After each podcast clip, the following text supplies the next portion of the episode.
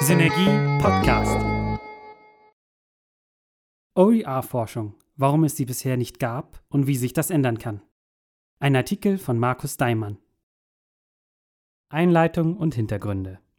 Open Educational Resources oder OER und Forschung sind zwei Begriffe, die bisher kaum gemeinsam in einem Satz verwendet wurden. Als soziotechnologisches Konzept werden OER definiert als Bildungsmaterialien jeglicher Art und in jedem Medium, die unter einer offenen Lizenz veröffentlicht werden. Eine solche offene Lizenz ermöglicht den kostenlosen Zugang sowie die kostenlose Nutzung, Bearbeitung und Weiterverbreitung durch andere ohne oder mit geringfügigen Einschränkungen. Dabei bestimmen die Urheber selbst, welche Nutzungsrechte sie einräumen und welche Rechte sie sich vorbehalten. Open Educational Resources können einzelne Materialien, aber auch komplette Kurse oder Bücher umfassen. Jedes Medium kann verwendet werden. Lehrpläne, Kursmaterialien, Lehrbücher, Streaming-Videos, Multimedia-Anwendungen, Podcasts, all diese Ressourcen sind OER, wenn sie unter einer offenen Lizenz veröffentlicht werden. Seit 2001 sind sie weltweit, wenn auch in höchst unterschiedlicher Ausprägung, in Verwendung. OER gestattet die rechtssichere Verwendung und Weiterverarbeitung von Bildungsmaterialien aller Art und benötigen darum auch keine eigene Forschung, um zu verstehen, was OER sind und was man mit ihnen in pädagogischen Settings machen kann. Dies ist allerdings eine naive und oberflächliche Lesart, mit der die soziopolitischen Implikationen, die in OER eingeschrieben sind, ignoriert werden. So blieb es seit der Definition und Einführung nicht bei der Aufforderung, OER zu nutzen, zu erstellen, zu verändern, weiterzugeben etc., ganz im Sinne einer Kultur des Teilens, sondern es ging auch immer um das große Ganze. So heißt es in einem frühen Statusbericht zu OER, Our initial findings show that OER do play an important role in teaching and learning, but that it is crucial to also promote innovation and change in educational practices. The model of teaching has been criticized by many educational experts and practitioners, and it has often been discussed that an educational revolution is needed and could be stimulated through the use of e learning methods, new educational tools, and web accessible media rich content. Such a revolution has not occurred so far because the educational innovations hoped for require a new educational culture and mindset as well as overcoming considerable organizational barriers within the established educational institutions. GESA 2007, Seite 16 folgende. Auch in weiteren Veröffentlichungen, zum Beispiel Atkins, Brown und Hammond 2007, OECD 2007, wurden ähnliche Annahmen formuliert, die davon ausgehen, dass aus technischen und juristischen Entwicklungen heraus pädagogische Innovationen entstehen. Inwieweit diese Hoffnungen gerechtfertigt sind, wurde bislang kaum wissenschaftlich untersucht bzw. erst gar nicht thematisiert. Dabei sind OER kein singuläres Phänomen, das ausschließlich mit dem Internet verbunden ist, sondern lassen sich einordnen in eine längere Traditionslinie der Öffnung von Bildung bzw. Open Education für eine ausführliche bildungswissenschaftliche Abhandlung siehe Daimann 2016 deren Ursprünge bis zum späten Mittelalter reichen. Peter und Daimann 2013. Es zeigt sich jedoch bei genauerer Betrachtung, dass Open Education über die verschiedenen Ausprägungen hinweg in erster Linie ein politisches und soziales Reformprojekt ist und weniger ein wissenschaftlich getriebenes Vorhaben. Wissenschaftliches Erkenntnisinteresse ist eher nachgelagert und setzt verzögert ein, wenn bestimmte Öffnungsgrade erreicht wurden. Eine priorisierte wissenschaftliche Ausrichtung führt dann zur Herausforderung, die vielen mit Open Education verbundenen Projekten, Maßnahmen und Initiativen auf ihre Wirksamkeit hin zu identifizieren und, anhand bestimmter forschungsleitender Fragestellungen zu untersuchen. Stattdessen entstand ein aktionsgetriebener, normativ aufgeladener Diskurs, der sich durch zentrale Stellungnahmen rekonstruieren lässt, wie etwa die Cape Town Erklärung aus dem Jahr 2007, die Pariser Erklärung von 2012 oder der Jubilianer Action Plan von 2017. Alle Dokumente gehen von technologischen Innovationen aus und erklären diese als wichtigste Treiber für eine Öffnung von Bildung. Exemplarisch für die Annahme dieses Automatismus steht die Einleitung zur Cape Town Erklärung We are on the cusp of a global revolution in teaching and learning. Educators worldwide are developing a vast pool of educational resources on the internet, open and free for all to use. These educators are creating a world where each and every person on earth can access and contribute to the sum of all human knowledge. They are also planting the seeds of a new pedagogy where educators and learners create, shape, and evolve knowledge together, deepening their skills and understanding as they go. Aus wissenschaftlicher Sicht sind mehrere Aspekte zu hinterfragen. Zum ersten die Behauptung, dass es einen weltweiten Pool an freien Materialien gibt. Hier lässt sich mit der sogenannten 1%-Regel entgegenhalten, dass nur ein geringer Teil von Menschen aktive Beiträge in Online-Communities, zu denen auch OER gehören, leisten, während der Großteil eine passive Rolle einnimmt.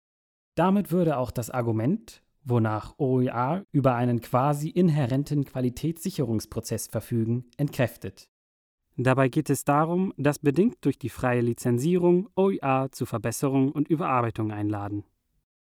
Es kommt dadurch zu einem crowdbasierten Redaktionsprozess, der dem klassischen Verfahren mit einem kleinen und festen Team an Redakteurinnen und Redakteuren gegenübersteht. Ein weiterer Punkt zum Hinterfragen wäre die Annahme, dass eine Fülle an OER zu einer neuen, offenen und partizipativen Pädagogik führen. Auch hier wird ein Automatismus impliziert, der jedoch mit dem Beharrungsvermögen von pädagogischen Institutionen entgegnet werden könnte. Aber auch bei Menschen gibt es eine Resilienz gegenüber technischen oder pädagogischen Neuerungen, wie jüngst im Zusammenhang mit der Digitalisierung von Hochschullehre aufgezeigt wurde. Hochschulreform Digitalisierung 2016. Es lassen sich noch weitere Anknüpfungspunkte für eine kritische Reflexion der Annahmen, die mit der Öffnung von Bildungsmaterialien und Praktiken einhergehen, identifizieren. Jedoch ist es aufgrund der mit OER verbundenen Versprechungen auf ein demokratischeres und ein partizipativeres Bildungssystem zu einem in erster Linie bildungspolitisch geführten Diskurs gekommen und weniger zu einer fachwissenschaftlichen Auseinandersetzung mit dem Gegenstand OER. Zudem fehlt eine zentrale Referenzdisziplin, mit der die Entwicklung einer OER-Forschung vorangetrieben werden könnte. Die Erziehungs- bzw. Bildungswissenschaft ist dafür eigentlich prädestiniert, scheint dafür aber noch nicht bereit zu sein. Und so gibt es bislang nur wenige verstreute Beiträge, zum Beispiel Daimann und Bastians 2010, Keres und Heinen 2015, die nicht systematisch rezipiert wurden. Auf der anderen Seite fehlt es an Wissenschaftlerinnen und Wissenschaftlern, die im OER-Diskurs aktiv sind und die dabei auftretenden Fragen zurück in ihre Disziplin tragen. Ein unerhörter Zwischenruf. Vor fast genau fünf Jahren veröffentlichte Gerd Kortemeyer 2013 im EduCourse Review den programmatischen Beitrag Ten Years Later Why Open Educational Resources Have Not Noticeably Affected Higher Education and Why We Should Care, mit dem er der missionarischen OER-Bewegung ein schlechtes Zeugnis ausstellte. Dabei war doch die Geburtsstunde von OER, als das MIT, Massachusetts Institute of Technology, im Herbst 2002 bekannt gab, ab sofort Lehr- und Lernmaterialien unter einer freien Lizenz weltweit über das Internet zur Verfügung zu stellen arguably the first disruption of higher education market in decades. Kortemeyer gibt dann fünf Hürden an, die seiner Meinung nach einer größeren Verbreitung von OER im Wege stehen. Allerdings handelt es sich hier weniger um systematisch durchgeführte Forschung, die ihn zu dieser Erkenntnis führte, sondern Erfahrungen im Zusammenhang mit seiner Tätigkeit als Dozent an einer US-amerikanischen Universität. So sind es auch die notorisch hohen Kosten für Lehrbücher, die als zentrale Argumentationslinie für den Meinungsbeitrag dienen. Es gab dann tatsächlich Forschungen, die im Zusammenhang mit Kortemeyers Thesen stehen, diese decken aber nur einen kleinen Ausschnitt ab. Die Frage, wie sich mit OER Kosten bei der Produktion und Distribution von Lehrbüchern einsparen lassen.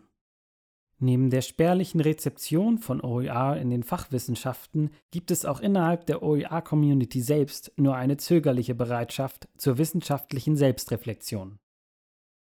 Ein Beispiel wäre der kurze Beitrag Open Educational Resources Review of the Literature, der im Internationalen Handbook of Research on Open Educational Communications and Technology veröffentlicht wurde. Wiley, Bliss and McEwen 2014. Im Jahr 2015 wurde im OECD-Bericht Open Educational Resources, a Catalyst for Innovation von Orr, Rimini und Van Damme 2015 dann eigens ein Kapitel dem Thema Forschung, namentlich Research on Open Educational Resources and the Challenge of the Extended Life Cycle gewidmet und dabei folgende Schlussfolgerungen gezogen. More research on OER is required. Adaptability and the extended life cycle are the two main benefits of OER, but they also make the impact difficult to study. To understand how OER can succeed, more research and evaluation of successful initiatives are necessary to find the best ways to achieve widespread adaptation and reuse of existing OER. Seite 90. Allerdings stellen sich der Umsetzung einige OER-spezifische Hürden in den Weg. So nennt der Bericht die fehlenden bzw. unzureichenden Möglichkeiten, die Nutzung von OER exakt nachverfolgen zu können.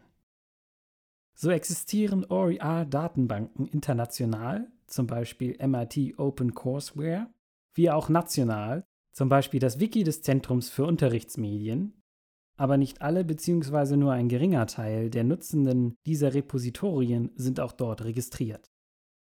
Zudem fehlt es in Deutschland noch an einer geeigneten IT-Infrastruktur, was auch von der Machbarkeitsstudie zum Aufbau und Betrieb von OER-Infrastrukturen in der Bildung festgestellt wurde. Siehe Deutscher Bildungsserver 2016. Es ist dadurch nicht möglich, die Bearbeitung von OER über einen längeren Zeitraum zu verfolgen, wenn diese erstmal den geschlossenen Raum einer Datenbank verlassen haben. Weiterhin ist es schwierig, Informationen über die Nachnutzung von OER über direkte Befragung der Nutzerinnen und Nutzer zu bekommen, da diese nicht als geschlossene Gruppe identifizierbar sind. Man könnte hier noch einen Schritt weiter gehen und sagen, dass es die OER-Nutzerin bzw. den OER-Nutzer überhaupt nicht gibt. Wenn man dann die weite Definition von OER zugrunde legt, siehe oben, dann lässt sich erkennen, wie vielfältig freie Bildungsmaterialien sind und wie schwierig dann die Bündelung auf bestimmte Nutzungsweisung wird. Mehr noch, die Verwendung von OER ist so heterogen, dass hier auch nicht von bestimmten offenen digitalen Bildungspraktiken die Rede sein kann. Siehe Meyerberger und Bellinger 2018. Was aktuell passiert. Für den deutschsprachigen Bereich nahmen Daimann und Blees 2017 eine Bestandsaufnahme der bisherigen Forschung vor und präsentierten die Ergebnisse auf dem OER-Fachforum. Damit verbunden war auch eine grundsätzliche Erörterung der Frage, warum es überhaupt eine OER-Forschung bedarf. Drei große Begründungslinien lassen sich identifizieren. Erste Linie, philosophisch. Hier geht es um die Absicherung bzw. Fundierung der mit OER bzw. der Open Education Bewegung insgesamt ins Feld geführten Claims, wie etwa Demokratisierung von Bildung bzw. des Bildungssystems. Diese sind tief inspiriert von einem Weltverbesserungsgeist, was die Gefahr einer Ideologisierung birgt. In Anlehnung an die Dialektik der Aufklärung würde es auf eine Verselbstständigung von Open Education hinauslaufen, bei der Öffnung als oberstes ethisches Steuerungsprinzip ausgerufen wird, das alle weiteren pädagogischen Werte überragt. Zweite Linie. Theoretisch. OER bzw. Open Education thematisieren ein bestimmtes Set von Werten und Normen, die für einschlägige sozialwissenschaftliche Theorien bedeutsam sind. So etwa für die Bildungstheorien der Aspekt des freien Weltzugangs mittels OER. Bedingt durch die fortschreitende Digitalisierung ist unser Lebensvollzug an digitale Medien geknüpft und von einer IT-Infrastruktur abhängig. Je nachdem, wie offen diese ist, desto größer sind auch die Bildungsmöglichkeiten. Was zu Zeiten von Goethe die analoge Bildungsreise war, wäre nun die Exkursion in einem offenen digitalen Raum. Diese und weitere Neuerungen gilt es für Bildungstheorien systematisch auszuloten und zu berücksichtigen. Dritte Linie. Empirisch. Den vorgenannten Punkten folgend ist eine empirische Überprüfung im Zusammenhang mit den Wirkungsweisen von OER bzw. Open Educational Practice wichtig, um im wissenschaftlichen Diskurs Anerkennung zu finden sowie Begründungen für die allgemeine Öffentlichkeit zu entwickeln. Die empirische Forschung hat sich bislang fast ausschließlich auf die Untersuchung von ökonomischen Fragen konzentriert.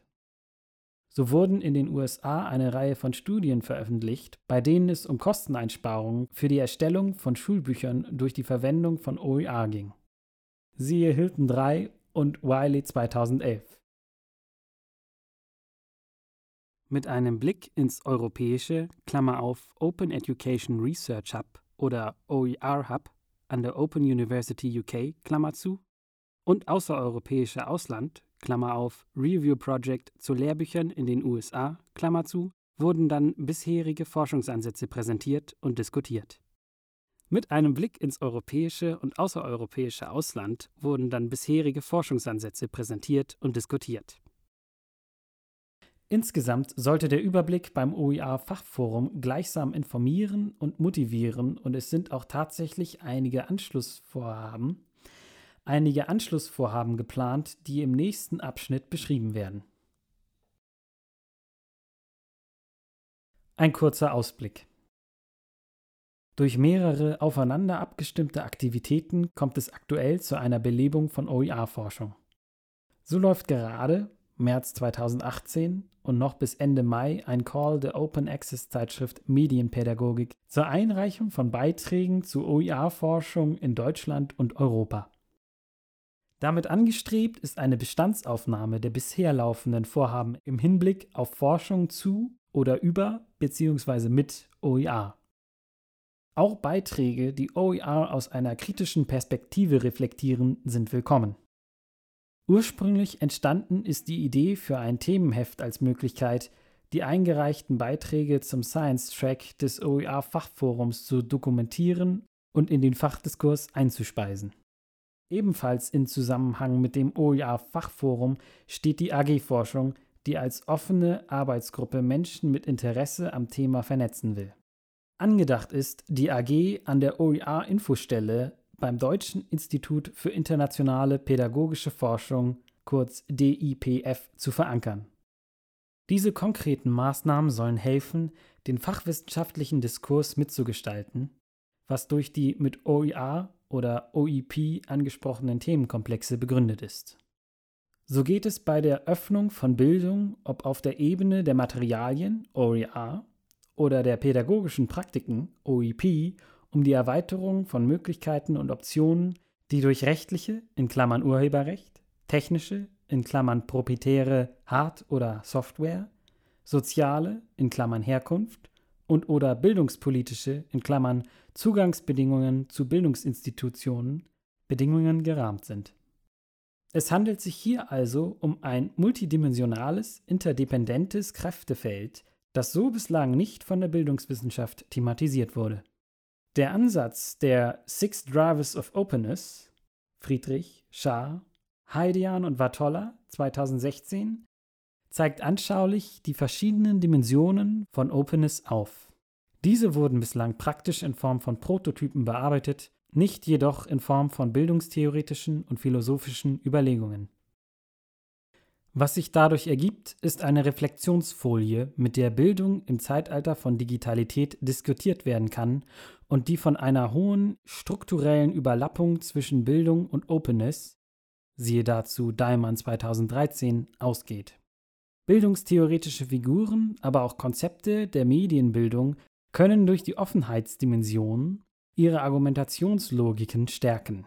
Es kommen nun neue digitalspezifische Phänomene hinzu, wie etwa Datenschutz, Privatsphäre oder das Recht auf informationelle Selbstbestimmung, mit denen die Reichweite von Bildung beeinflusst wird. Wenn dabei ein pedantischer Alarmismus vertreten durch die Thesen von selbsternannten Aufklärern wie Spitzer oder Langkau vermieden wird, ergibt sich hier ein spannendes Forschungsfeld. Ausgabe 5 der Synergie Digitalisierung in der Lehre Seite 70 bis 75 Der Beitrag wurde unter der CC BY 4.0 Lizenz veröffentlicht.